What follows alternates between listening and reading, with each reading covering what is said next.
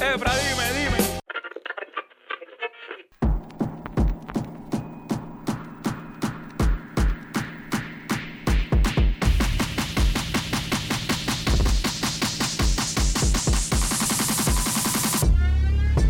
Bienvenidos sean todos a Sueltos como Gavete, la casa del sneakerhead latino. Además que también les servimos de hogar a todos los amantes del hip hop en español. Mi nombre es ¿Qué es la que Efra? Y como todo par de zapatos, yo ando con mi zapato derecho, Frank.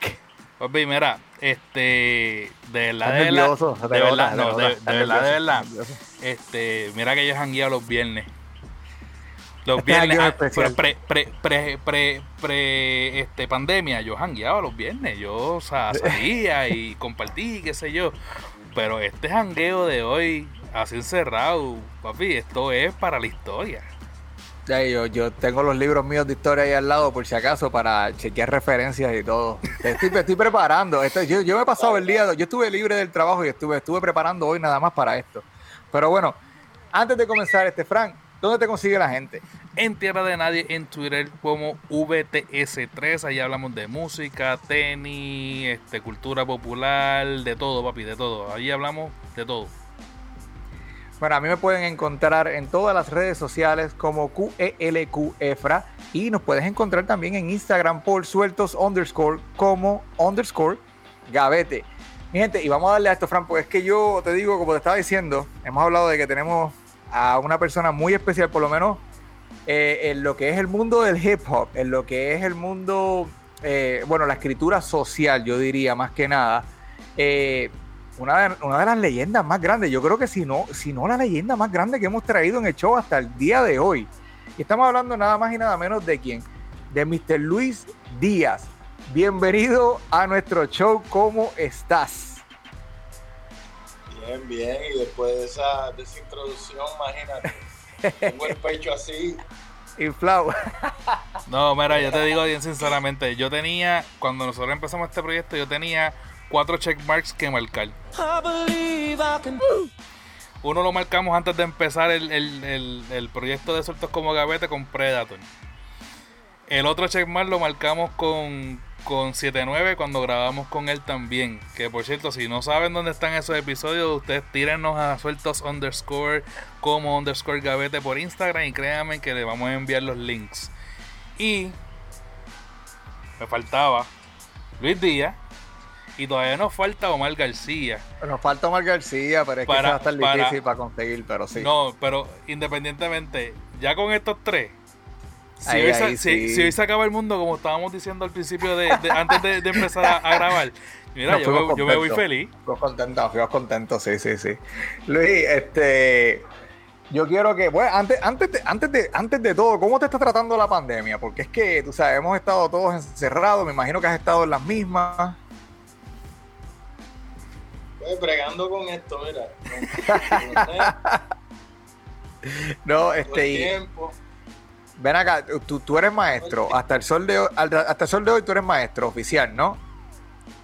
Sí, sí, Y ti- estaba- por eso es que me estuvo raro ahorita que no podíamos conectarnos, por lo que te dije que, que ese es mi medio de trabajo. O sea, que yo lo usé por la mañana. Yo dije, bueno, ahora pasa. So, so, ven acá, dime, dime cómo te, te acostumbras a dar clases desde la casa o todavía prefieres el salón. Nadie se acostumbra, nadie se acostumbra, imagínate. Este, Este, eh, es una mecánica bien diferente y tú sabes, la escuela como espacio de socialización entre chamacos que están creciendo y que necesitan como un apoyo más allá de, de la casa, tú sabes. Pues este, es medio fuerte para los niños, tú sabes, también. ¿Qué, qué grado, ¿Qué grado estás dando? ¿Qué, Yo he estado, los últimos 3, 4 años he estado dando 9 y 10. 9 y 10. Y que eso es fuerte. Ese, ese, ese, ese, co- ese corillito es fuerte. Sí, pero este, como te digo, mi escuelita es una escuelita bien buena. Una escuelita bien buena. Mi- Ah, pues tiene- tiene- estudiantes son el- Sí, que tengo la suerte de estar en una escuela, una escuela que tiene unos nenes que entran por examen y que tienen buenas notas y esas cosas. Papi, Salud. Ah, por lo, por lo, por lo menos por lo menos te tocó buena escuela. Y 9 y, 9 y 10 ya, ya están un poquito yo más... Llevo, yo llevo más de 20 años dando clases y yo la he pasado chévere, ¿viste? Estuve- yo estuve un par de años trabajando, yo he trabajado en varias instituciones donde la población que he atendido es una población de riesgo de deserción escolar Ah, este, por bastante tiempo. Y este he tenido experiencias también con otros tipos de instituciones este, privadas, católicas, así, este, escuelas de varones, escuelas de, de- de niñas, tú sabes, he estado en de cuanta costa, Ha hecho todo, todo lo que un maestro. de cuánto universo, eh, clases para adultos y en una ocasión que tenía estudiantes, algunos estudiantes eran mayores que yo. Oh, wow. Que está Sí. está está súper interesante y precisamente este esa parte de, de obviamente eh, escuelas católicas, escuelas de para, para niñas, para niños este exclusivamente eh, es un poquito retante también con, con la visión que a veces uno tiene entrar en esas instituciones y pues no, no salirse del, del rol y irse un poquito más, más pasional. Sí, bueno, imagino la exigencia también que tengan que tener la escuela como tal. Mira la cara, mira la cara. sí, mm, difícil, es difícil. Y la, sí, por eso, por un lado, por un lado la- las cosas que uno tiene que decirle y pues viste, en verdad la personalidad de uno, intervenida por las comemierderías de ellos, tú sabes que está una cosa Fuerte. épica. De hecho. Yo, mira, ah, yo, ¿sabes qué? Yo tenía esta pregunta más adelante, pero yo te la voy a hacer ahora porque estamos en el mismo, en, en- en el tema de que tú eres maestro. ¿Qué, qué- cuál es la opinión de, tu, de tus estudiantes cuando escuchan una canción de Luis Díaz? Cuando dicen, contra, mister, tú cantas. Pues fíjate, la, la, sabes que aquí la, la- el problema es que en Puerto Rico es lo que yo estaba hablando de un pana mío. Estaba diciendo, en Puerto Rico hay tanto rap. O sea, es donde Daddy Yankee, este, Don Omar, Matt Boone, este, épico, perfecto. que, Sí, no. este, en realidad para, para la gente lo que es el rap es- puede ser cualquier cosa, menos, menos lo que Menos lo que es. el- viste, yo no me voy a poner con este con categorías ni clasismo en términos de las diferencias entre cada, tú sabes. Pero tú sabes que este, que nosotros dentro de lo que es la cultura del rap siempre nos hemos caracterizado por este, llevar una tradición particular. Este, entonces no Un mensaje completamente diferente. Ajá, y no necesariamente es la que está de moda. Cuando era más joven, por ejemplo, pues era un poquito más impactante porque yo soy maestro desde, desde que tenía 20 años. Entonces, Épico, épico. Yo no, yo no voy a tener que ponerle este sonidos a Eh, eh. esto. Efecto, está buenísimo, loco. Está buenísimo. hay un coro. Pues este así que ahora pues este dos o tres estudiantes también este como que se me pegan últimamente, o sea, como que dos o tres tampoco es tanto. Yo tampoco lo mezclo. Yo Ni vas y promociona de- tampoco, exacto. No, porque lo encuentro como medio charro, tú sabes, como llegar, este es el maestro rapero, ¿me entiendes? Eso Sí, es como sí, sí, sí. ridículo. O llegar con un flow así de que vaya, yo soy el más buena gente, porque, ¿me entiendes? Como que el trabajo de maestro es una cosa como como seria, ¿tú me entiendes? Yo no, yo no sé cómo, cómo mezclar ambas cosas dentro de una institución tan acartonada como es la escuela tradicional. Claro. ¿Me entiendes? Como que esa estructura tan rígida, tan medieval, tan... eh, Yo de verdad no sé. Porque el salón de clase está puesto de una forma que no es el espacio cultural de expresión también, ¿me entiendes? Es, es como... Pero, pero, pero tienen que haber, eh, tienen que haber, No- no tienen que haber estudiantes. tampoco- Tienen que haber estudiantes, ¿verdad? Que te, que te hayan hecho el acercamiento y digan, oh, wow, escuché, mira, escuché esto y no sabes, sabía que eras tú o no, no sabía que eras Claro, tú. o- claro, claro, pero... Claro, pero no es la mayoría lo que, lo que se, como quiera siempre, siempre. Y por ejemplo, ahora mismo tengo un estudiante que es loco conmigo, ¿sabes? Pero, este, como te digo, mayormente yo no, yo no lo, como que no, no he logrado ver cómo las dos tradiciones pueden ir de la mano cuando hay un régimen tan rígido en términos de lo que es la institución de la escuela, ¿me entiendes? Claro. Y todas las, todos los prejuicios que hay con el rap, sí. todas las malas concepciones de lo que hay sobre el rap, que pero si tú eres un rapero, ¿por qué tú estás dando clases? Sí, sí, porque... Sí, tienen, ese, tienen esa imagen, esa imagen de que, de que automáticamente, porque eres, inclusive, vamos a sacarlo de rapero, porque eres artista, ya tú sabes, tú no tienes que trabajar más nada, que tú tienes que dedicar más que a tu arte y de eso tú vas a vivir y tú vas a hacer un montón de dinero con eso. Y, la realidad, pues, eh, eh, es otra, ¿entiendes? Pero eh, está, está bien cool. Está bien cool de que, de que, de que a lo mejor puedas llegarle a, tus estudiantes de, en ese nivel personal, no a través de la escuela, pero a través de tu música, que alguien escuche y diga, wow, tú sabes.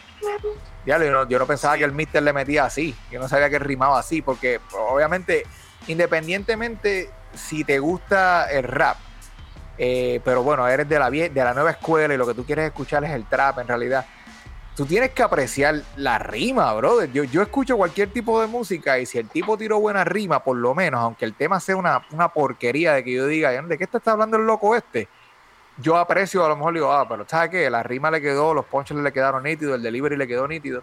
El tema está bien charro, pero pues todo lo demás. ¿Sabes? Que yo digo. Hay, unas discusiones ahí bien ridículas también, porque cuando tú escuchas las discusiones entre los chamaquitos que yo le doy clases sobre lo que son los raperos es, es como si fueran bochinches de la farándula. No es ni siquiera por... De verdad, no, no hablan de, cosas como las destrezas. Este, es como que, ah, ay, ¿por qué tiene más chavo? Si tiene más chavo, pues entonces pues, ah, pues. ¿Entiendes? Tiene, tiene, ¿Y quién se ganó los Grammy? Pues los Grammy, pues ¿entiendes? Es como una ridícula. Tema delicado para este momento. sí, sí, sí. Sí, que es como que, ¿de qué tiene que ver la gimnasia con la magnesia? Exacto, exacto. No, no, ah, no, no hay en ningún momento una discusión de la disciplina, no hay en ningún momento una discusión de, de, de cómo esa persona llevó el proceso para llevar el arte a ese nivel, ni nada por el estilo. Este, no, es todo un un show. Entonces te, te, pregunto, ¿verdad? Este, ¿Has tenido algún estudiante que se te ha acercado y te ha dicho, Mister, yo quiero, yo quiero meterle así como usted le mete? Este. Un montón. Ajá.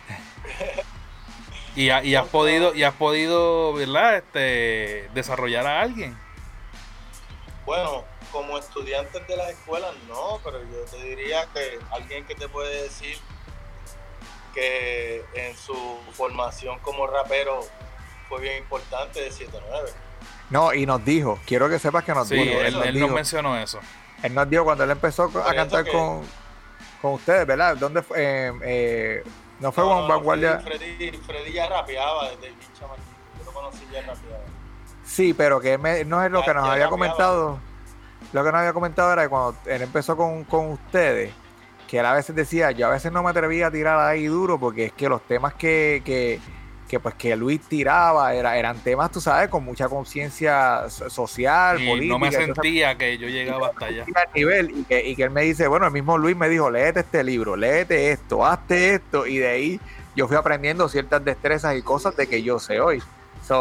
sabemos que 79 estudió, o sea, hizo su asignación gracias a, a, a Mr. Luis Díaz, de verdad. Bueno, nosotros, nosotros, este teníamos una diferencia de edad de cuando él tenía 17 yo tenía 21 que si tú lo ves ahora son cuatro años pero ah. en ese momento él estaba en la y ya yo era maestro. ¿entiendes? claro. La diferencia es un poquito distinta ahí. Y pues así fue pero con el tiempo pues los dos aprendimos uno de cada, uno.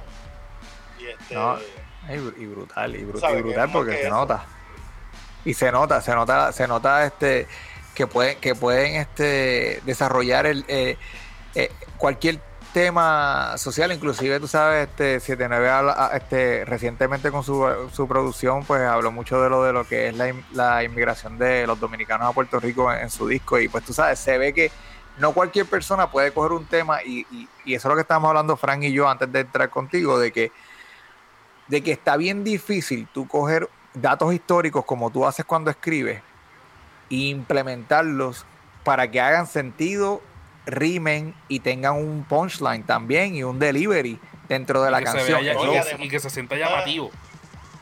Ujú. Además, sí, porque el gran reto es que no sea una clase de historia, Exacto. que no sea que no sea una cronología tampoco, que no sea un name dropping, que no sea el vocabulario que te dé Intel con el dictado, ¿entiendes? Checklist. Un checklist. no, no. Y- como la canción esa de Lin Manuel de los pueblos de Puerto Rico. Ay, mira, muchachos. era- Por Dios. Pero tú sabes que era como, tengo que, ah, ok, ya. tengo que decirlo, tengo que decirlo. Ah, tengo que marcarlos todos. Me dio dolor de cabeza de momento. Oye, Luis, No, déjame sí. preguntarte. Lleva, llevas un montón de años en esto de, de lo que es el ambiente del hip hop y todo eso. Este, ¿Cómo nace Luis Díaz? ¿Cómo Luis Díaz llega a ser, y digo nace en el hip hop, porque naciste igual que todos nosotros, esperamos, en- esperamos que sea así.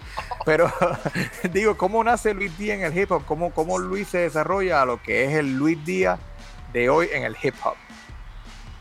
Bueno, pues yo, yo me crié en Carolina y básicamente pues yo vi amigos míos desde la, desde la crianza como que a pesar de que yo no necesariamente estaba expuesto directamente, la, la influencia llegó a través de amigos míos. Y pues este con el tiempo pues se hizo una cosa bien natural de mi, de mi entorno. Y pues este, en una ocasión pues cuando yo estaba en la universidad pues dentro del corillo de los muchachos siempre había el que le metía al graffiti, el que le metía al breakdance, el DJ, tú sabes, estaba, todo el mundo. Papo. Pero yo nunca pensaba que yo podía rapear ni nada, porque nunca me lo imaginaba. La cuestión es que un amigo mío que estaba en la universidad, que es Jalsi, me invitó y me dijo, mira, yo estoy haciendo pistas. Él bailaba, él no hacía, él bailaba, él era boy, bailaba con un par de grupos. Entonces, él me dijo, mira, yo estoy haciendo un grupo de rap y estoy haciendo pistas para que rapees ahí en el grupo. Pues que yo no rapeo. Y me dijo, no, pero yo sé que, y en verdad, si no fuera por esa invitación de Jalsi, yo no estaría rapeando. Así Y hasta que, el sol de hoy. Ahí está, ahí está. Así fue que Wow. yo empecé a escribir. Pero, entonces, pero yo te pregunto, yo, yo te pregunto, pero y entonces, ¿por qué no de, por qué no de pistolas, de chavos, de carros, de ¿Viste? Porque yo pienso siempre, yo trato de pensar por qué, porque yo también me crié en un ambiente ¿viste? Pero acuérdate que también yo tuve oportunidad de estudiar en la universidad y eso me sacó de, de unas áreas de peligro. Y, ¿viste? Me, me expuso a un ambiente cultural que yo no había tenido oportunidad de ver cuando me crié, este, especialmente cuando empecé la maestría, a hacer una maestría de historia, que yo tenía 21 años nada más yo estaba bien joven, tú sabes. Y yo, el, el- el mundo de la Universidad de Puerto Rico era para mí una cosa tan. no existe. Shocking. Como que. Sí, como que de verdad que yo aprendí muchas cosas ahí y, y en todo ese ambiente, y además de que yo estudié historia, pues como que todo me fue llevando a, a- a cada cosa que yo hacía, lo que yo escribía, lo que yo rapeaba, lo que yo estudiaba, más mi clase, dando clases como maestro, todo se mezcló, ¿verdad? Y, y como que fue bien natural porque todo empezó al, al- cuando yo cumplí 21 años, yo empecé a rapear, empecé a hacer la maestría, empecé a dar clases, empecé a todo, todo a la vez. en un grupo socialista, ¿sabes? Que eran como muchas cosas a la misma vez. Y, y- y de verdad, yo creo que fue algo así natural, espontáneo, que no podía ser de otra forma.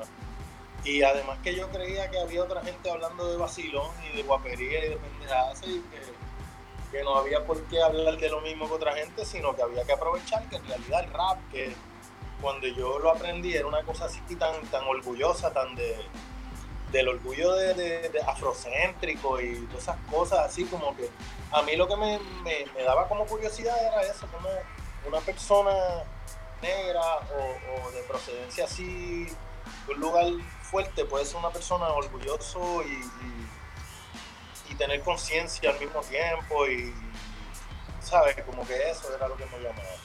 Yo creo que eso ah, está, brutal, loco, está brutal.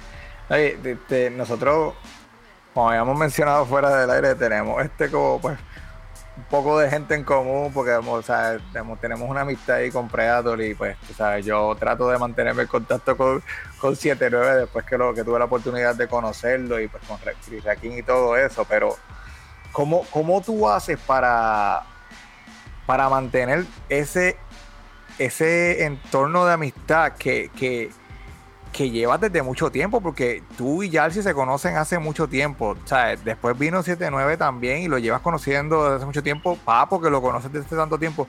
¿Cómo, cómo este grupo de tanta gente talentosa se une? Y no, y, no, y no solamente para trabajar, no lo digo en el trabajo, sino porque es lo que rodea la órbita de ustedes, eh, el corillo de ustedes. ¿Cómo, ¿Cómo hacen para unirse y mantenerse como amigos por tanto tiempo? Porque tú has hecho muchas colaboraciones con, con, con 79 Obviamente tus tu, discos los produce Yalsi. Tú has hecho trabajos con Papo, te hemos visto varias veces este, en los lives de Papo. Tú sabes, como que, ¿cómo haces para tú mantener ese mismo círculo de amistad vigente y que todavía pues sigan como, como el primer día? Creo que lo, importante es que cada cual ha mantenido una relación con la música de manera consistente y eso también ha permitido que nosotros permanezcamos en contacto porque estamos unidos de ese cable, ¿me entiendes? Hay otra gente que como que se perdió y empezó con nosotros o empezó después que nosotros y de momento a mitad de camino desaparecieron, pero básicamente estamos como todos en la misma búsqueda y, siempre nos encontramos en el camino, aunque nos entremos a puño a veces.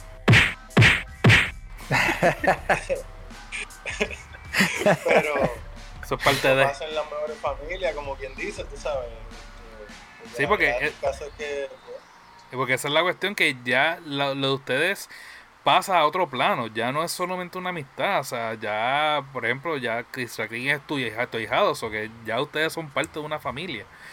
O sea, ya, ya, ya evoluciona ese, en eso. Y es algo que, que pues, se, se, se tiene que respetar porque este verlo de esa manera que todo empezó tal vez por, por, un mismo gusto y que ya pase de un gusto a ser una familia es algo bien, bien bonito dentro del género que uno piensa que son tan eh, por lo menos lo que lo que se lo que se proyecta verdad que son tan independientes no no sé todo el mundo pica basurado y todo eso. Es como que bien refrescante ver esa parte en, en el género.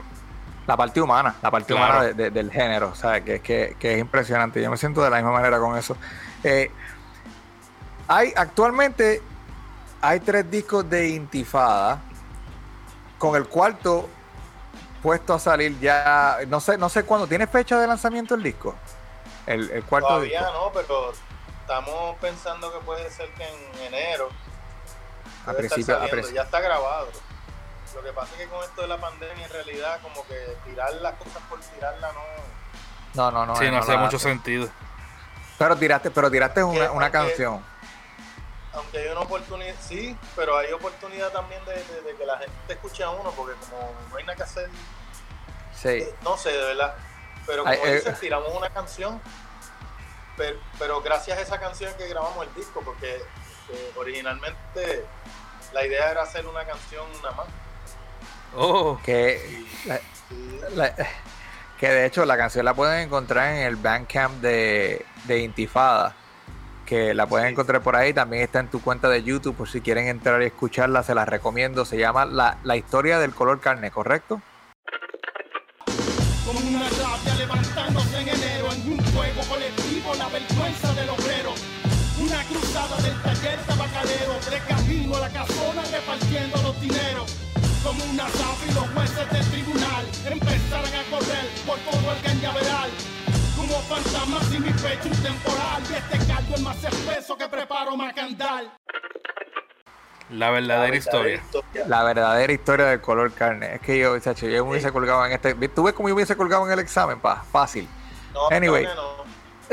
Tengo, tengo, te- te- en esa pregunta me pones menos uno, tú sabes, para quitarme un punto, yo sé.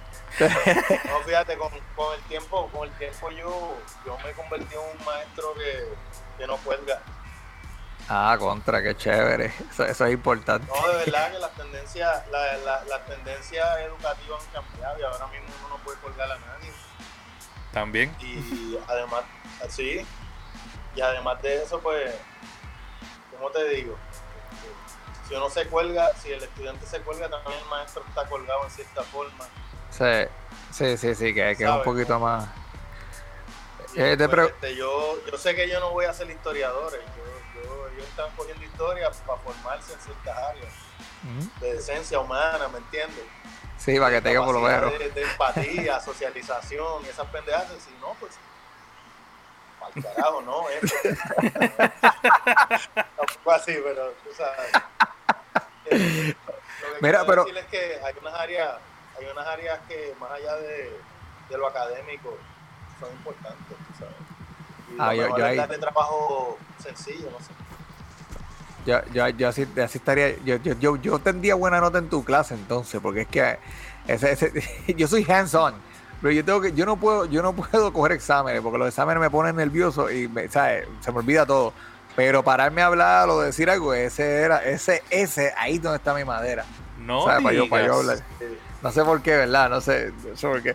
Pero, ¿por qué, ¿Por qué Intifada? ¿Por qué ustedes deciden? Y by the way, Intifada es un dúo. Ese es el, el dúo de, de, de y Luis Díaz. Yarsi en, lo- en la Sí. música, Luis Díaz en las voces. ¿Verdad? Sí. ¿Por es qué Intifada? estábamos grabando un disco y nosotros, nosotros nos llamamos Conciencia Poética antes, ¿verdad? Y cuando el grupo se rompió, pues no teníamos nombre, pero empezamos a grabar. Este, Yarsi y yo. Y teníamos ya casi todo el disco grabado y no teníamos nombre. Pero lo que sabíamos era que no íbamos a tirar un disco bajo conciencia poética porque no hacía sentido. Y este, cuando estábamos así grabando una canción, este me dijo, mira, ¿qué vamos a hacer? Y yo le dije, pues mira, está esta palabra intifada que significa como, como rebelión en árabe. Y, pues hermano, yo la escogí porque para el tiempo del 2004 estaba bien cerca de los revolú de las Torres Gemelas y eso.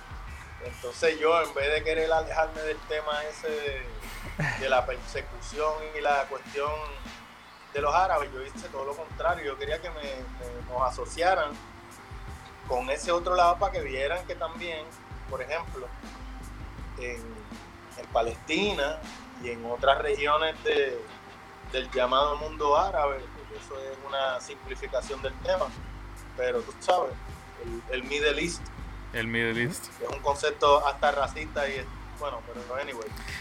Hay, hay situaciones, hay situaciones de, de, de, de- de- de opresión increíble como en el caso de la Palestina, tú sabes.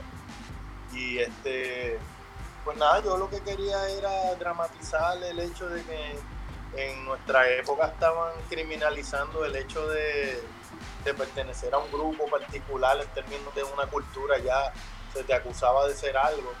Y eh, la intifada por ejemplo este, las intifadas fueron unas rebeliones empezadas por niños que fueron niños enfrentándose con piedra a militares israelíes interviniendo en territorios palestinos o sea que yo lo que quería era también hablar de un concepto juvenil de, de rebeldía ¿me entiendes? Y en ese contexto, pues me pareció que la intifada era una cosa poética, porque es como los niños mueven a, a- sus padres a una rebelión, que fue lo que pasó, finalmente. Wow. Fíjate, está ahí. Bien profundo. Más profundo de lo que te profundo. esperaba, lo sé. Sí, no, bueno, porque yo sabía, eh, de lo de los jóvenes sabía, de la, sea, de, lo de Intifada, porque había leído un poco. Como te dije, estuve haciendo asignaciones todo el día, ¿sabes? Yo hice mi asignación, pero pues de la manera en que lo explicas, pues se va un poquito más de lleno y, y me- y me gusta, me gusta. Pero oye, todo este tiempo, por lo menos por las pasadas dos décadas, diría yo, te has mantenido bien activo. Te hemos visto, pues obviamente este, tuviste tus los tres discos de Intifada. Este, hemos visto por ahí en, la canción de Oldest Colony con, con Emilio, el hijo de Boriken, y, y 79 también, que es la canción de 79. Llaman gobierno, democracia, qué sé yo, Estado libre asociado, dinastía Rosselló. Esta es la patria de Romero Barceló, la estrella 51 con la que se tropezó.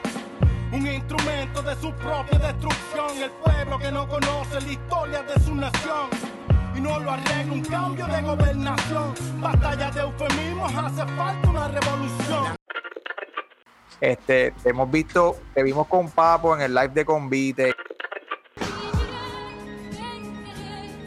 Mi piel testimonio como pergamino la siembra en cual se iba por estos caminos. Invoquen demonios, inviten a Dios, al ángel caído que me enamoró. Que, que él hizo en la casa también, que, que nítido cantaste como Omar García, creo que en el 2016, la canción de, de una gran canción de post 1985 creo que fue. Por ese viejo que era ciego y no veía, aprendí a ver esa luz cuando todo oscurecía. Un jibarito machetero de la caña que cargó sobre sus hombros el botín que diera España.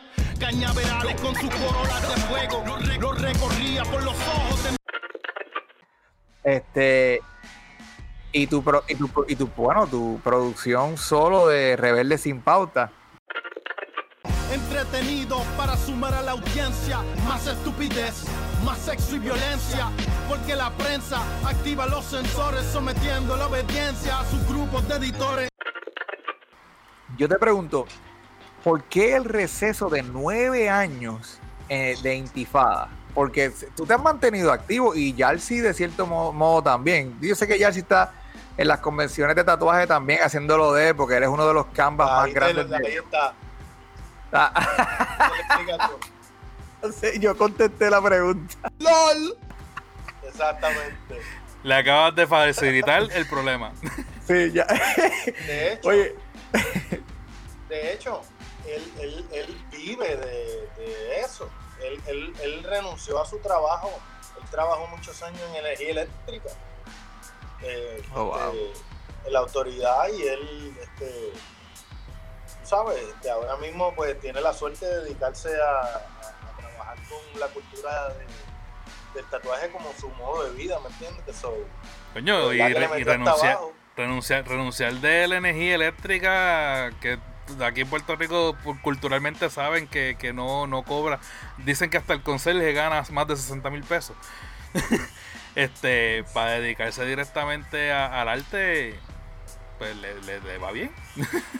sí, no, bueno, yo, y yo, yo, entiendo de que ya eh, ha estado, a él, lo, a él lo viajan para todos lados, él ha ido a todos lados, a Japón, a Alemania, él ha estado en todos lados en esto de los de tatuajes. entonces, gracias a la carrera que escoge Yarsi con esto de los tatuajes, eh, pues entonces hay una pausa de nueve años de intifada. Sí, pero a, entre medio, por ejemplo, acuérdate que está eh, el, bueno, no entre medio, sino hace dos años pude hacer el Rebelde Sin Pauta. El Rebelde Sin Pauta. Este, y él también, él también participó en la producción, ¿no? No, no. Nada. No. Oh, wow. Eso fueron nueve años de receso completo. Por lo menos de la parte de. Hicimos unos singles, tenemos unos singles, por ejemplo, Baquine para el Comandante, que hicimos un, una canción eh, dedicada a Hugo Chávez cuando murió. Contratistas, estadistas, mentalistas y banqueros, pensadores, predicando, sacerdotes, embusteros, pronostican, argumentan, lo que saben o se inventan, interpretando los astros, esperando la tormenta. Fui buscando la sequela, anaqueles de la escuela, compartido entre polillas, ratones de bibliotecas. Y que hicimos el video allá en, Caracas, en la comunidad del 23 de enero, incluso.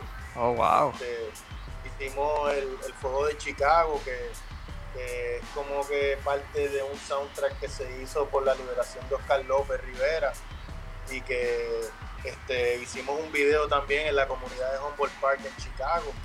Este, o sea, que, hicimos dos o tres cosas. Eh, por ejemplo, el documental de El Antillano, que es un documental que se hizo sobre la biografía de eh, eh, Ramón Emeterio Betance, la canción del documental es un tema de nosotros.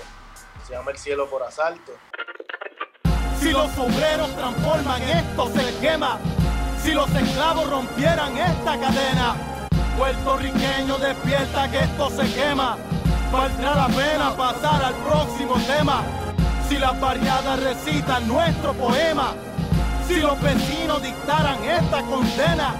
Puertorriqueño despierta de tus arenas. Valdrá la pena pasar al próximo tema. O sea que eh, estuvimos haciendo cosas, pero como un álbum como tal, no, no podíamos. No había, no había, no había, no había break, eh, no había forma de sentarse a trabajar en, en un proyecto. Es, es, que también tú sabes que este, eh, uno no se dedica económicamente a vivir de la música, entonces pues, este, hay otras presiones que son más fuertes. Sí, no, no. El caso es que ahora cualquiera graba, pero antes no. Antes no. Era ahora mismo la cosa se ha puesto más fácil cada vez más rápido. Porque, por ejemplo, tú tienes gente que, que tienen discos y no han hecho un concierto en vivo nunca de sus canciones, de sus discos. Literalmente. La gente que, ¿me entiende? Que, que en realidad son artistas de, internet, a fin de cuentas. Y, y no es malo, es una, es una realidad, ¿me entiendes? Es la realidad que vivimos hoy en día, ¿sabes qué? Sí, nosotros empezamos repartiendo flyers y cosas de esas. Y, y la, usted se la vivieron. Uno a uno, ¿me entiendes? Y, y eso se, y eso se cambió literalmente por las redes sociales y, y el SoundCloud y esta, esta cultura, esta nueva cultura del single, porque ya no, no es tanto el consumo de un disco completo, es el consumo del single. Que, Pues, esperemos que eso vaya nosotros- cambiando. Nosotros formamos parte de la primera generación de hip hop este, latinoamericano de verdad, desde fundamento real. Nosotros este, pudimos formar parte de, de la formación, vivimos la formación de la escena de hip hop en Cuba, en Venezuela, en México, en República Dominicana, tú sabes. Lo que pasa es que la época de nosotros fue como que estaba empezando MySpace, por ejemplo, este, no había Twitter, no había Facebook, no había Instagram, so, todo eso ha ido poquito a poco. Y este, pues, imagínate, unos dinosaurios ahí ah, jugando con computadora. Él hizo unos dinosaurios ahí y yo, y yo me imagino a, a Tupac, a Vicky y a Big Pong tratando de, de, de tuitear o, o de, o de subirle este por, por Instagram. Oye, te pregunto, Luis, este, tú que llevas este tanto tiempo, ¿verdad? Este, en, en el género y, y en, en- en la, en- o sea, como quien dice, en, en la escena de- del hip hop y que te has mantenido obviamente activo, ¿cómo tú ves eh, la nueva cepa dentro obviamente de lo que tú haces? O sea, dentro de, de tu renglón de, de- del género, este... ¿Ves que hay futuro? ¿Ves que, que- que hay todavía gente que sí le interesa por, por esas raíces del, del hip hop como tú las conociste? ¿O tú ves que este, la, la cosa está cambiando tan radicalmente que, que en, en ese lado de- del hip hop ustedes pues básicamente se, se sentaron la base y ahí se quedó? Bueno, aquí, aquí hay mucha gente que está trabajando en rap, este, pero por ejemplo, no necesariamente de la manera en que nosotros lo hacíamos este, a principios del 2000. Este, ahora mismo, por ejemplo, lo que más este, visible hay, donde yo diría que hay una mayor cantidad de gente rapeando, es en la- las batallas. Oh, sí. En lo de las Red Bull, o lo de- Exacto, pero este, por ejemplo aquí hay unas ligas este, como la guerrilla y eso. Ah, la guerrilla, sí, que recientemente este, sí estuvo. Tuvieron la viendo- final aquí en Puerto Rico. Sí, bueno, es Por que es de aquí, que- la liga es de aquí. Mira, allá. Por eso que que eso es lo que me refiero de Puerto Rico. Exacto. Este, que en realidad pues, pero por ejemplo yo no, yo no, yo no soy este, de estar batallando ni nada de eso. Porque en realidad lo que yo hago es otra cosa, ujú. Eh, así que en realidad, pues, la, la, la realidad es que la cultura es algo cambiante, es algo vivo y que este, uno como creador cultural, como trabajador cultural también tiene que montarse en la ola y saber cómo uno, con, lo que uno sabe bregar, pues le mete a eso. ¿verdad? Bandearse, bandearse, exacto. Eh, mira, por ejemplo, este Bostarran sacó un disco que está solidísimo. es lo mejor que ha hecho lo pude escuchar. vida. Lo pude escuchar, lo pude escuchar. Lo pude escuchar, lo pude escuchar y este, pero bueno, este, hay de todo en Puerto Rico, tú sabes. Este, a mí me gustaría que hubiera más, más difusión, que hubiera más divulgación, que hubiera espacios más grandes para propuestas como esa y propuestas como otras. Por ejemplo, este, yo estoy trabajando de la mano con, el producto de, Emil Martín, el hijo de Boriquén. Yo, yo, yo, este es que es la que Efra del Corillo de Sueltos como Gavete. Estás escuchando este episodio que está duro, duro, duro de verdad. Pero mira, también dale oído a nuestras páginas hermanas.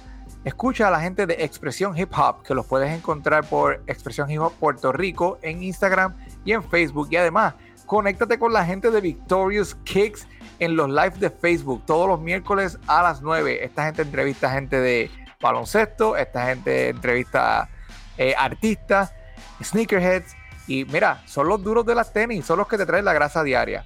Ya sabes, esas dos paginitas. Al Putoni, Tony Small de la gente de Expresión Hip Hop y a Victor de Victorious Kick. ¡Yeah! Ay, me gusta mucho la música del tema. Pues eso, es un trabajo que estamos haciendo él y yo juntos, que estamos... ¿Viste? Él es un muchacho bien talentoso. Sí, sí, sí, sí. Nosotros, desde antes de que él empezara a rapear, nos juntamos y, empezamos a montar un, invento. Y está saliendo bien. Uy, este, a mí me gusta. Y va, a quedar mejor de lo que la gente se espera. Sí, sí, sí. Oye, no, y ahora, y te, iba a decir, ahora que tú mencionas a, a hijo Riquen, te iba a decir que pues obviamente yo, he, yo lo he visto a él eh, porque él toca pleneras y toda esa cuestión y él canta otro tipo de... Tiene un es plenero full. Y grabó un disco de pleno. Sí, sí, sí, y súper talentosísimo. un tema que es el tema Mucho gusto, soy de la isla. ¿Y ustedes de dónde? Eso solo es un numerazo. O sea, que ese chamaco antes de rapear ya tenía. Ya, ya tenía, ya tenía, sí. Sí, a mí me, encanta la, forma en que, él canta un montón. Pero entonces, es que viene de ese ámbito de, música típica. Nosotros sabemos que tú tocabas cuatro cuando eras chamaquito. Entonces, ¿cuál es la. bueno, vea que este, vas, a salir con el cuatro en el disco de él. Ay, que. Pero te iba a decir, este, este ¿Qué ha influido de, esa música típica en tu, en tu, en tu, lo que es tu música? Pues eso de la música y eso de, por ejemplo, de el, arte visual, dibujo. Cuando chiquito, pues me ayudaron como a ver que más allá de, de las cosas normales, de rutina y de de rigor, habían otras cosas más que, que, se podían hacer en la vida, ¿me entiendes? Y que este, había cosas bien bonitas fuera de lo, de lo cotidiano y que lo que había que hacer era fijarse un poquito más alrededor y pues, este, no sé, como que me dieron como una sensibilidad más bien para capturar ciertas cosas, ¿me entiendes? Eso es una palabra bien clave en el arte. Sí. Pero yo no puedo estar pintando ahora como cuando chiquito, ni estar tocando cuatro cuando va a salir. Algo hay. Pero la gente, has intentado, has intentado tocar el instrumento después ya de, años. A ver si se te de acuerdo a algo, nada. no. Puedo dibujar, yo, sí, puedo dibujar y puedo hacerle este retratos así a, a Oh, nice. Yo también, yo hacía, yo hacía. ¿Sabes que yo dibujo, yo dibujo también? Como para estar faltando el respeto. Está buenísimo. Yo, y yo también, mi papá es percusionista y él trató de, enseñarme a tocar y yo nunca pude, ¿sabes? no tenía la mente para ¿sabes? Para, to- para tocar. Sí, como Este, percusionista pero- buen dibujante, fíjate. Shots fired! Shots fired! Pero, pero exacto, pero sí sé dibujar. e Inclusive, qué gracioso que yo siempre le dibujaba en un pupitre al maestro de, de la clase de música. Y todos los días venía y me regañaba. No me regañaba, me decía, oye, qué chévere este ese dibujito. Te quedaría más brutal si lo hicieras en un papel. eso, eso que pues, pero en esa, en ese estamos. Yo te iba a decir otra cosa, Luis. Yo entré y creo que está, estaba aquí, este, como, exnovia celosa en tu Instagram estaba buscando tus fotos de cuenta y vi que en octubre 9, octubre 9, de este, este octubre 9 que pasó, tú subiste una foto de tú junto a, a 79, como grabando. Entonces yo digo, eh, podemos esperar un- una canción de ustedes en el, en el nuevo disco tuyo. Pueden esperar más de una. Uh. Ya, tirarle, tirarle, Ya, tengo que tirarle ya, a 79 entonces. ya. Así es. Así es. So, de- espérate, vamos, ya que estamos hablando aquí de primicia. Está Tecuan Uf. y está Malacara. Ave María, pero tú lo que cogiste fue un trabuco ahí. Tú cogiste un trabuco ahí. Bueno, Este, literalmente. Ah, diantre, el trabuco, sí. Ah, ya. ¿Y quieres? Eh, ¿Y quieres? Sí, no, no, no, si te quedó nítido el trabuco, el trabuco. Sí, yo sé, de 79. So, podemos, podemos tirar ahí una, una premisa de, de por lo menos como con cuántos temas cuenta el, el disco. Este, por ahora son 13. O sea que hay, ca- hay canciones ahí, hay canciones ahí para vacilar bien chévere. No, pero me, me gusta el Oye. por ahora porque eso está Sí, sujeto a cambio. Lo que pasa Déjame es que hoy me mandaron dos pistas más.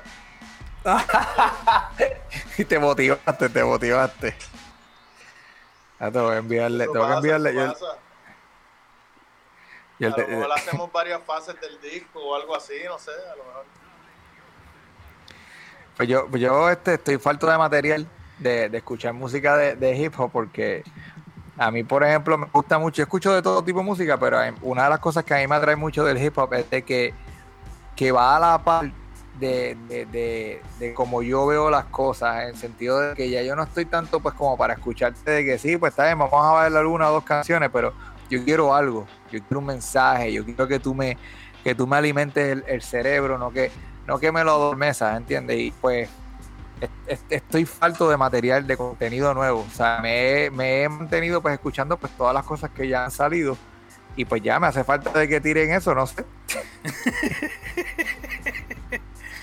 Pues ya te dijeron, eso es para Reyes. Ah, de regalo de rey. No, no dijo, no Oye, dijo bien. Dijo, que dijo, dijo. nada, dijo nada, más- enero, enero. Es más, es más, si, si puede ser que haya un regalo de Navidad o algo así, Puede ser. Uh, puede ser que haya un anticipo navideño o algo así. y a diablo, Ay, O sea que por ahí- papá. Por ahí hay Papá. como que unos hoodies, unas gorras y unas, unas camisas que vamos a tirar. Pues también puede ser que también haya otras cosas para la Navidad.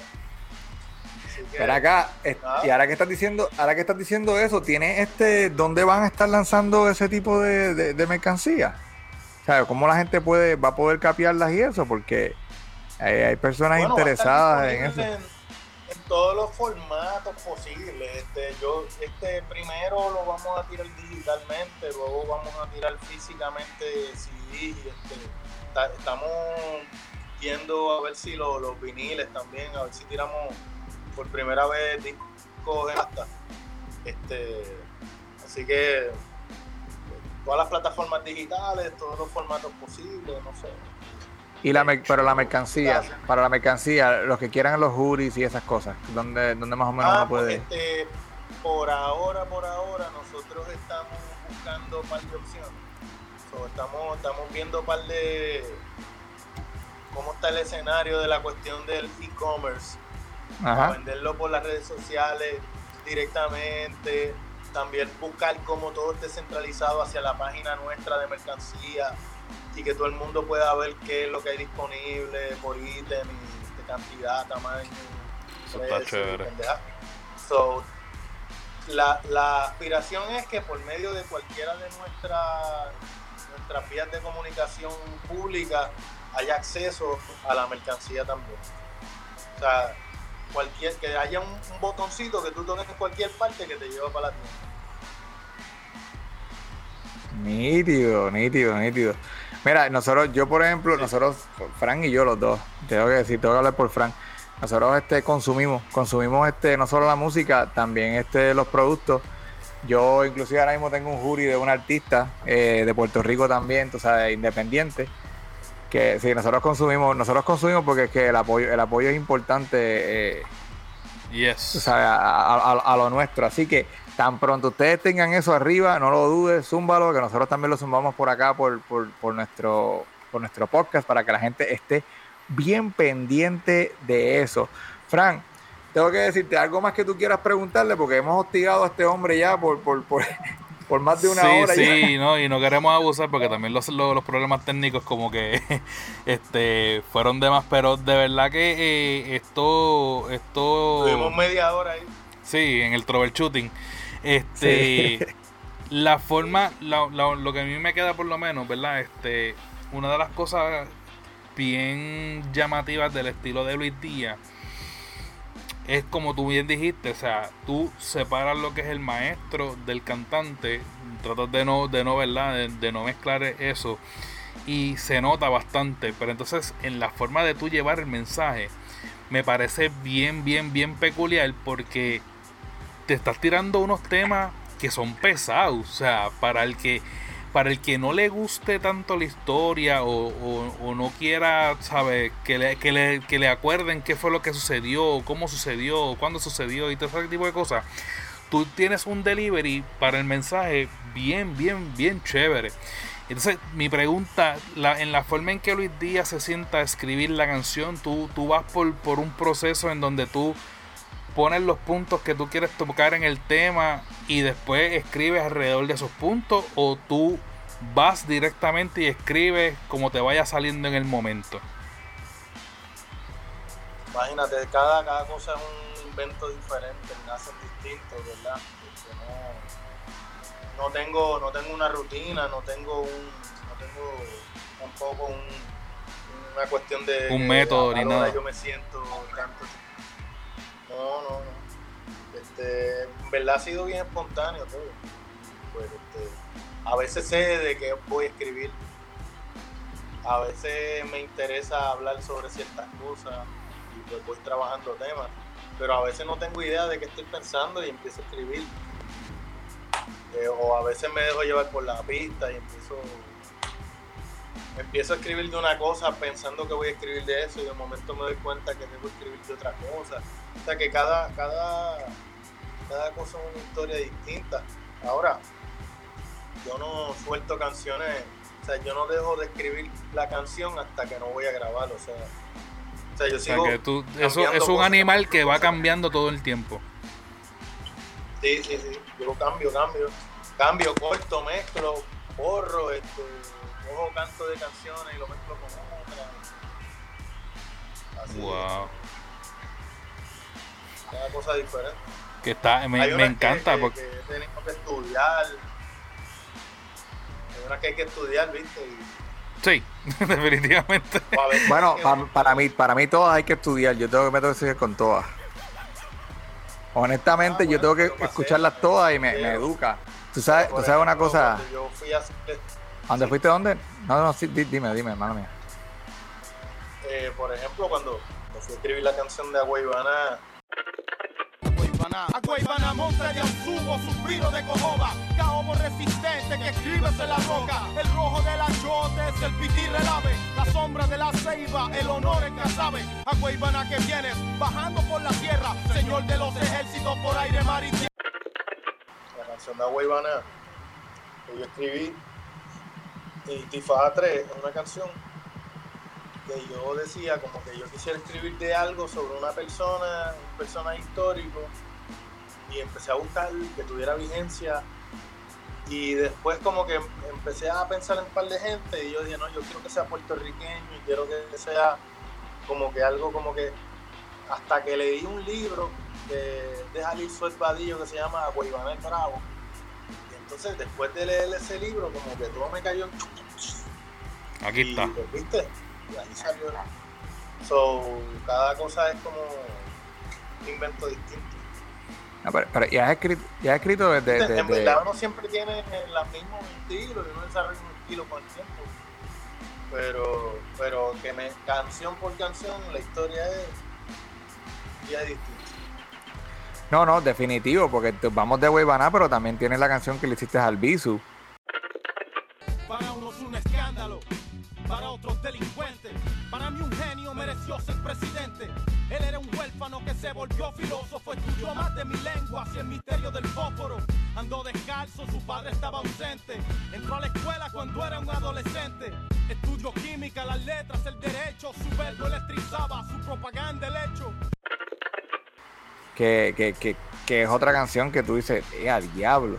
Pues Yo te digo algo, yo escuché esa, esa canción del Bisu y yo me quedé como que, oh, shit. me quedé, me quedé, me quedé como que en shock porque yo dije, diablo, ¿cómo, cómo este tipo hizo para escribir así y hablar de él con, con ese tipo de, de detalles sin que sonara como tú dijiste, que sonara como que esta es una clase de historia, checkmark, vamos a mencionar al Bisu, ya lo hicimos. O sea, eso a mí me dejó bien impresionado. Esa- es, es una de mis canciones favoritas, además de la de Blan- Blanco y Negro. extraditarlo de la tierra del coquí, reeducarle a pan y agua por los escombros del Haití. Después de todo, entre el Callao y Veracruz, de Loíza hasta Brasil, hemos cargado esa cruz. Esa frontera que nos parte a la mitad, que no cruzamos, que divide la amistad. Esa frontera que no existe en realidad, la frontera que Trujillo masacró para borrar. Que es una de mis canciones favoritas también tuya, la de Blanco y Negro. Sí. Eh, eh, más que nada, pues porque yo soy uno de los estudiantes. además, además de si uno, si uno quiere este, hacer este, un arte, uno tiene que estudiar el arte de uno antes de que, de que uno estuviera. Y pues, viste, yo también he sido un estudioso de la escritura, particularmente de la poesía. Entonces también este, ese acercamiento a la poesía, a la tradición, este, principalmente de la, de la literatura en español, que pues viste, como yo hablo español y yo rapeo en español, pues a mí lo que más me interesa es esa literatura, no nada. Sí, sí, desarrollar más esa parte, claro. Sí, porque es que es el idioma y es como que cómo, cómo otra gente ha trabajado con esa materia prima del idioma. Este, este, yo creo que eso también ayuda a uno cómo, cómo articular ciertos discursos que uno quiere zumbar por ahí, más allá de una clase de historia. Como, ¿sabes? Como hay gente que me acusa de que mis, mis canciones son una clase historia, mis canciones no son tan aburridas como una clase historia, por Dios. Este, No, mis y- canciones son más... Y también depende, también depende del estudiante. También depende del estudiante porque este por lo menos yo soy una persona que a mí me encanta la historia. Este, so que en ese sentido yo no te voy a decir ni que tus canciones ni que la clase porque pues, ¿verdad? Pero este una alguien alguien que esté escuchando este episodio de hoy y, y todavía no sepa o a lo mejor quiera conocer eh, en esencia eh, quién es Luis Díaz, qué es este, ¿verdad? Los mensajes en sus canciones y todo eso. Yo les recomiendo que vayan a YouTube y por lo menos para empezar, porque una vez empiecen con eso, créanme que van a seguir buscando, pero para empezar busquen Crónica Sonora, el episodio número 10 donde sale Luis Díaz. Yo digo que esa, esa media hora, ese escogido de canciones que tú escogiste para, para, eh, para ese programa, para ese episodio, de verdad que básicamente eh, resume, ¿verdad? Lo, lo que es el, el mensaje, lo que es este, la, el- lo que quiere decir, lo que quiere llevar, lo que quiere expresar Luis Díaz.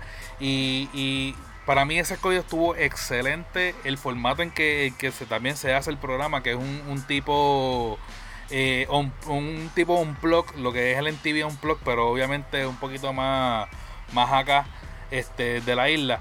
Eh, estuvo bien bueno. Es un estudio, es un estudio, entonces tiene un sonido súper brutal y está todo el mundo ahí mismo, en el mismo estudio. Y es o sea, nosotros no practicamos, nosotros fuimos ahí, one pick, por ahí para abajo. Y está bien bonito porque también está editado de una manera que tiene como unas entrevistas cortas entre medio. Sí, entre medio. Sí, sí, sí, por eso te digo, este ahí me encantó. Y por, por, por cierto, buscando, buscando este material tuyo, fue que paré con ese programa y me puse a buscar. Básicamente tú eres el único rapero que aparece en las dos temporadas que tiene este el programa. Eh, y después del tuyo brinqué el de Roy Brown, está el de Fiera La Vega, eh, hay, hay, un montón de, artistas del patio muy interesantes para escuchar que a lo mejor no lo has escuchado de esa forma en específico, ¿verdad? Este, pero de verdad, busquen ese, ese episodio en específico, el número 10 de. ¿Cuál fue el, nombre de eso? eh, Crónicas Sonoras, este episodio número 10 en YouTube. Luis Díaz, de verdad que no se van a arrepentir de escucharlo y tampoco dura mucho, o sea, para por lo menos empezar un intro de lo que es Luis Díaz, es excelente. Creo que dura menos de media hora. Como sí, 27 minutos, 25, 26. Sí, como 27, ajá. Pero yo, pero yo me lo gocé en realidad y como y pusiste una de mis canciones favoritas y como te dije, escuché, tenías la del Viso ahí, tenías también la de Blanco y Negro que me, que me gustó un montón. La de Yo Creo que también me encantó un montón, tú sabes. la persona que te escuche de una, de que no te haya escuchado, esta va a ser una de las mejores eh, formas de conocerte. Una buena carta de presentación, este, exacto. Sí, una, sí, una buena tremenda carta de presentación. Pero este, nada, yo lo. Es en vivo, tú sabes, no es. Y, te, y tenía. Y, es como y que tenías, y que tenías a Predator allí también, tú sabes, estaba tirándote la música Predator. Aunque eran las pistas de, algunas eran las pistas de Jersey, pero estaba ahí Predator. Pero estaba este, escrachando los platos, que ese hombre. Sí, sí, estaba haciendo lo de él, que esa es la magia de Predator. Este, ¿A quién tenías en las voces contigo? Ahí estaba Gaby. Este, Gaby, Gaby tiene, ¿cómo es que es el nombre de él? Se llama Don Gaby Don Gaby. Él hace como reggaetón, él es un pana mío. Él es un pana mío y este él también es maestro de historia. Y él lleva tiempito por ahí con nosotros desde que era chamaquito y, este nada, él, estaba haciéndome coro durante ese tiempo y nos lo llevamos. Ahora, pues viste, él hace su musiquita ahí, su reggaetoncito y eso. Este, tiene que una chulería porque ah, yo lo conozco desde chamaquito también. es como tú decías, desde los chamaquitos que si este, yo he tenido estudiantes que han querido rapear, pues en cierta forma también, no necesariamente le di clase, pero viste, yo lo conocí bien chamaquito. Lo llevaste, lo llevaste por el camino, por el camino correcto. Viste, quisiera que estuviera en otro camino más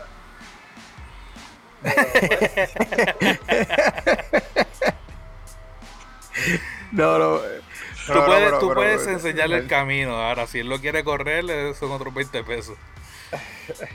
Bueno, bueno, este, cada cual también este, le toca hacer lo que le toca hacer y eso también se respeta. Sí, no, no.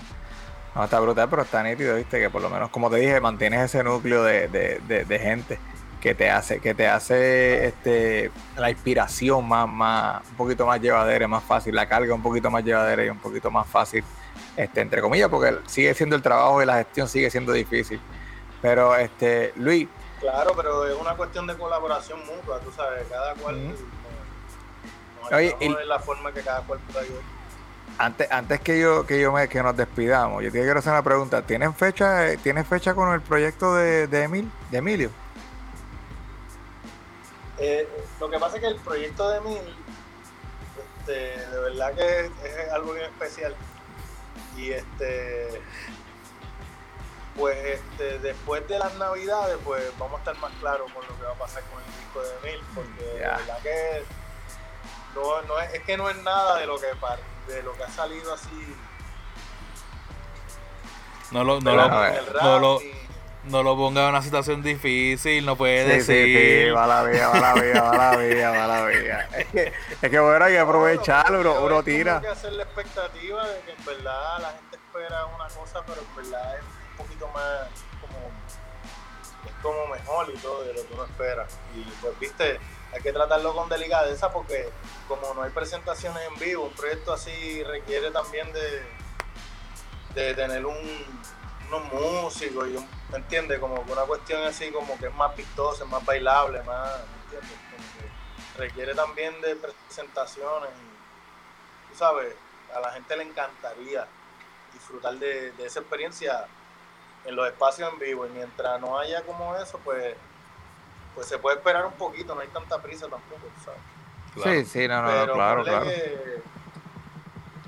como en enero hay algo, una primicia de algo. Enero 6, papi, Día de los Reyes, tiene que ser Día de los Reyes. O sea, regalo, regalo. no, sé, a lo mejor viene algo antes, un anticipo navideño también. Como Mira, yo, yo, yo salgo. Yo, si yo salgo a pescar, yo me llevo mi caña, Fran, y yo pego a tirar por ahí, pues lo que vuela, pues, tú sabes, pesco algo, ¿tú entiendes? Eso es lo que estoy haciendo, pues si pica algo, pues. si no, pues recojo mi caña y me voy para la casa. Oye, pero te, te, pero te como te digo, es que está, está difícil. Te estás tirando el marinerito con, con, con Moby Dick. Sí, sí, sí, No, no, no, pero está bien, no, pero está nítido, está nítido. Y estamos esperando con ansia porque también de nuevo, pues, como seguimos muy de cerca a a, Luis Díaz, también seguimos, de, este, estamos, este, yo vine a conocer este, este año, a principios del 2020 fue que yo vine a conocer la música de, del hijo de Boriken y pues, o sea, me ha gustado, hasta ahora lo que he visto me ha gustado, so, ya estoy pendiente de cerca, tú sabes, eso. So, esto, fue la preguntita, tenemos Intifada que ya para enero más o menos, Día de los Reyes, sigo diciendo Día de los Reyes porque es que, güey, es un regalo. a ver si crea la semillita, mira. A ver, si, a ver si sembramos la semilla y pues si crece, creció. Pero bueno. Bueno, ya mismo vienen cositas. poquito a poco. Dale, dale, bueno, pues está bien. Eso es como cuando, cuando, cuando el mister anuncia el quiz, pero no dice la fecha. Estudien que viene por ahí el quiz. Eso es lo que. Pero mira, este. Nada, Luis. Gracias por estar con nosotros. Es verdad que ha sido un verdadero honor. Por lo menos, este, como dijo, ya yo puedo chequear algo del bucket list de nosotros. Por lo menos con, el, con esto del podcast, que es promover eh, el hip hop en español, también la cultura de sneakerhead, porque yo soy un sneakerhead. Mira, dímelo mi gente, es your boy A1NWG y está escuchando Sueltos como Gavete Podcast, la casa del hip hop y los sneakerheads. You heard? Bueno, y le agradecemos a Luis Díaz por haber estado con nosotros y haber compartido un ratito excelente. En verdad que le hemos pasado brutal. Las redes de Luis Díaz, las redes sociales de Luis Díaz van a estar en las notas del episodio. Búsquelo, entren, capeen la música. Como les dije, tienen la nueva canción de ellos que es la verdadera historia del color carne. Ya me la aprendí para que vean. Eh, disponible ya en el Bandcamp de Intifada y también la pueden encontrar por YouTube para que la escuchen. Eh, tremenda, tremenda música, tremendo maestro lirical y pues tremendo educador, así que aprovechen y capeen la música. Frank, ¿dónde te consigue la gente? Tierra de nadie, papá. Seguimos allí en Twitter en VTS3, arroba VTS3, en confianza. Y a mí, como siempre, me pueden encontrar en todas las redes sociales como QELQ EFRA. Q-E-L-Q EFRA. Lo dije un poquito despacio para los que no entendieron. Sí, para que vean, ¿vi? ¿Ah? Eh, además, que nos pueden encontrar en Instagram por sueltos underscore como underscore gbt. Frank, esto promete, esta temporada promete. Eh, vamos a estar trayendo un poco de entrevistas, vamos a estar dándole duro a esto. Así que quédense conectados con nosotros. Socio, te veo la semana que viene. Hablamos.